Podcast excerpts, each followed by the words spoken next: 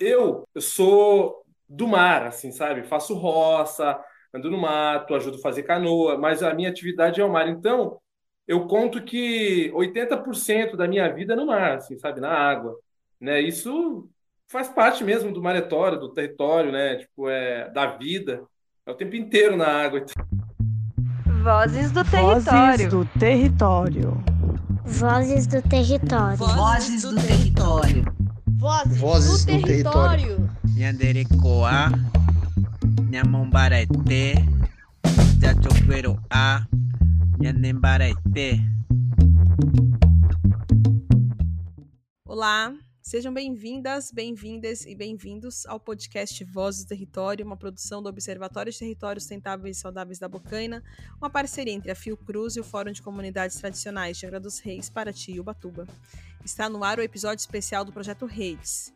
E hoje a gente continua falando sobre os impactos causados pela exploração do pré-sal e, as lutas políticas que as comunidades caiçaras da Costa Verde vêm travando para se manter em seus territórios. E eu sou Maite Freitas. E te convido para ouvir o Robson Posidônio, da Praia da Trindade, e ele vai nos falar mais sobre a ideia de maritório e a situação da pesca artesanal hoje. Oi, Robson, seja muito bem-vindo ao nosso Vozes do Território. Esse também é conhecido por Rob, Robinho. Então, muito bem-vindo e eu gostaria que você se apresentasse e já entrasse aí falando sobre a disputa política nesse território e como que se dá essa articulação? É, eu sou Robson Dias Posidônio, caiçara de Trindade, sou pescador artesanal, faço roça também, né, é, junto com a minha família, roça de subsistência, é, plantio de mandioca, banana, cana. Também estou como aprendiz de, de canoeiro, quero aprender a fazer canoa, estou aí na luta. De 2003 para cá, né, é, conhecendo outros movimentos, em 2009 come, é, começamos a trabalhar é, acordo de pesca na Baía da Ilha Grande, e aí você vê, ou, ouve e vê relato de outras pessoas, e aí você começa a, a, a, a discutir isso como política mesmo, né? É um acordo de pesca, a gente, é, eu no início achava assim, ah, poxa, que, que, legal, seria uma coisa interessante, mas aí a gente viu que é tão político que entra é, empresários, não, não quero conversar com empresário, não, é obrigatório, né? Né? Porque tem um empresário é, é, é, do petróleo, tem um empresário do, sei lá, da pesca industrial, tem um empresário da, da casa, tem, e, enfim, e, e torna-se política mesmo, né? E, Robinho, me conta qual é a política defendida pelas comunidades caiçaras da Trindade? É, e a política que a gente mais defende hoje no Maretório é exatamente a demarcação da área é, da pesca artesanal, né? Porque ela ela é influenciada não só pela pesca industrial, né, que é, no, no, nosso entendimento deve existir um regramento, né, onde cada um pode ir pescar, mas também a, a, a, o próprio é, crescimento, né, desordenado da assim, de vila, né, essa expansão, ah, vende terra, ah, é, é condomínio, ah, é, é mega mansão. Então, é, a ideia, né, hoje é de criação de, de território mesmo, território marinho, né, onde a gente possa ter um pouco mais de liberdade para pescar. E, Robinho, me conta o que, que impacta é, a prática da pesca artesanal hoje. Tem muitas pessoas que falam, ah, o pescador ele acaba com o mar, ah, o pescador ele faz isso, faz aquilo. E a gente tem visto que é, a pesca, tanto industrial, até mesmo artesanal, como é uma extração, né, e a gente não tem nenhum tipo de investimento é, no mar, né, é, causa um impacto, mas que grandes impactos vêm acontecendo por conta das cidades, né, das cidades grandes principalmente. É, então, assim, criar o, o, o, o maretório, né, que é uma espécie de demarcação na nossa cabeça, né, de, uma, de, um, de, um, de uma área é, protegida para pesca artesanal né, ou, ou para as comunidades tradicionais, é, só assim não adiantaria se a gente não fizesse um trabalho né, de conscientização, inclusive nas escolas. As escolas têm que, é, que, ter, que estar trabalhando isso. Né? Um tipo de rede usado no norte do país é completamente diferente do tipo de rede usado no centro do país ou até mesmo no sul. mas de forma parecida que é a rede. Eles devem ter rede de fundo que eles usam para uma coisa, porque lá tem a espécie de peixe tal. Aqui não, lá é na boca do rio com a maré X, aqui não. Então cada lugar tem a sua especialidade, né? E as pessoas colocam tudo no mesmo saco. Isso faz com que vão migrando as pessoas, né, do seu tanto das suas atividades tradicionais, quanto do que sabe fazer, quanto do seu lugar de origem. E queria que você falasse sobre os desafios, né, da pesca artesanal com a pesca industrial. Que a gente está vendo a diminuição do pescado, mas a aparelhagem dos barcos industriais, o tamanho dos barcos industriais estão aumentando e não existe nenhuma política específica para criar ordenamento para isso. Né? Ah, tem a, o defeso da sardinha, uma espécie sabe? Mas não tem cota. Ah, para a tainha tem cota, mas não tem ordenamento. Então, assim, precisa se investir muito ainda. E os impactos da exploração do petróleo e do pré-sal? Quais são? A gente começou a sentir os impactos assim do, do petróleo, principalmente do pré-sal, antes mesmo da, é, de, de começarem a extrair o, o, o, o petróleo, né?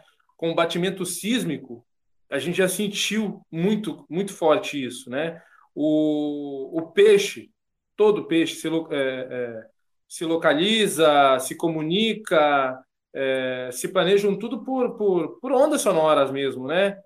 É, a gente acredita no caminho do peixe, né? O peixe tem caminhos, né? Que ele, que por gerações e gerações de peixe eles vão passando por ali, né? É o lugar que eles sempre passam. É, por isso que tem os pesqueiros, por isso que tem um lugar certo de onde ir. E à medida que você mexe nessas ondas sonoras do peixe, né, você cria uma, uma desordem é, no caminho do peixe. É lógico que existe uma sazonalidade de ano para ano do peixe, existe naturalmente, mas não existe essa escassez e essa desordem tão grande, né? É, a gente sentiu muito forte isso quando teve o, o, o batimento sísmico, né? Porque criava essa, esse choque, essa onda, a gente sentiu muito disso. E o próprio petróleo, né, tendo em vista o derramamento, né, que teve recente lá no Nordeste e que veio se espalhando para cá, é, é, um, é, um, é um, um, um, medo constante que a gente tem, né? Aí as passagens de navios mais próximos, então é, você pescar com uma rede boiada ou mesmo um espinhel para pegar um, um, um, dourado é perigoso, sabe? Um navio passar em cima, sabe? É, você fazer um passeio à noite é perigoso, sabe? Você está com a rede lá e o navio passar por cima. Então, é, criou, muito, criou muito impacto, sim, né? A, a, a o petróleo né? nessa região, né? É, tanto o, o, o, batimento sísmico quanto a, a, exploração mesmo, o petróleo em si, né, com esse risco iminente de, de derramamento, que isso aí, os mais afetados, os maiores e a maior quantidade de afetados vão ser os pescadores. E, bom, acho que para encerrar, assim, você abriu bastante, né, o debate. A gente tem aqui assunto para mais vários episódios. E, mas eu queria que você trouxesse aí um pouco da situação da pesca artesanal hoje, assim. A pesca, principalmente a pesca artesanal, é, ela nunca teve um investimento direcionado, sabe? Onde você protege aquelas pessoas e suas artes de pesca e o ambiente. Porque não adianta a gente olhar a comercialização da pesca artesanal, não adianta a gente olhar é, uma parte daquilo sem a gente olhar o todo. Se eu não tiver o ambiente resguardado, eu não consigo ter peixe para vender se eu não consigo ter é, é, é peixe é, para vender, sabe, não faz sentido para mim ter luta pelo ambiente. Então, assim, que a gente possa investir é, até na ciência, sabe? É, que a gente possa investir e trazer, talvez, a, as universidades, pesquisadores, pessoas, dialogar com o governo, que a gente pudesse é, é, sabe, assegurar né, as pessoas nesses maretórios e territórios, porque um não está desligado do outro, sem a parte marítima e sem a parte terrestre, a gente não consegue sobreviver. A pesca artesanal aqui na nossa comunidade, ela precisa entrar na mata para cortar madeira, para fazer canoa, rolo e remo. Ela precisa da praia para ter espaço de rancho e espalhar rede, e ela precisa do mar para poder pescar. Se a gente não tem esse conjunto, a gente não tem o um sentido, não faz, não faz sentido. E se a gente não tem uma comercialização desse pescado diferenciada, não faz sentido também porque o nosso peixe, que é menor quantidade, é vendido pelo mesmo preço da pesca industrial, que é maior quantidade, ou seja, eu pego 100 quilos de peixe a um real, é 100 reais. E quem pega 100 toneladas de peixe a um real é 100 mil reais. Eu não tenho capacidade de pegar 100 toneladas. Eu tenho capacidade de pegar 100 quilos. Mas o meu 100 quilos pode ser diferenciado.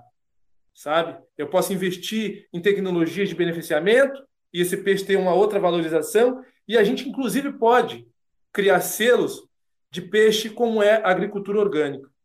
Eu fico pensando que a gente isso ajuda a resguardar o ambiente, isso ajuda a proteger o ambiente, isso ajuda as pessoas a fazerem parte da proteção do ambiente. Porque se a gente proteger o ambiente e não ter pessoas que defendem isso, também não faz sentido. Obrigada, Robinho. Obrigada, obrigada Robson. É muito bom te ouvir, te conhecer e aprender com você. E obrigada a você que nos ouviu, que chegou até aqui. Compartilhe este episódio com as pessoas da sua comunidade. É, ouça os outros episódios dessa série sobre o maritório ouça os outros episódios do Voz do Território. E lembrando que o projeto Redes é fruto de uma parceria com a Fiotec Fiocruz, por meio do Observatório de Territórios Sustentáveis e Saudáveis da Bocaina, do Fórum de Comunidades Tradicionais, da Universidade Federal Fluminense e da Universidade Estadual Paulista. Resultado de uma condicionante exigida à Petrobras pelo Licenciamento Ambiental Federal, conduzido pelo IBAMA, o projeto de educação ambiental Redes é uma política pública conquistada por comunidades tradicionais pesqueiras impactadas por empreendimentos de petróleo e gás natural no litoral norte de São Paulo e no litoral sul do Rio de Janeiro. Ouça o Vozes Território e acompanhe as ações do Projeto Redes em nossas redes sociais. Até o próximo episódio. Tchau, tchau.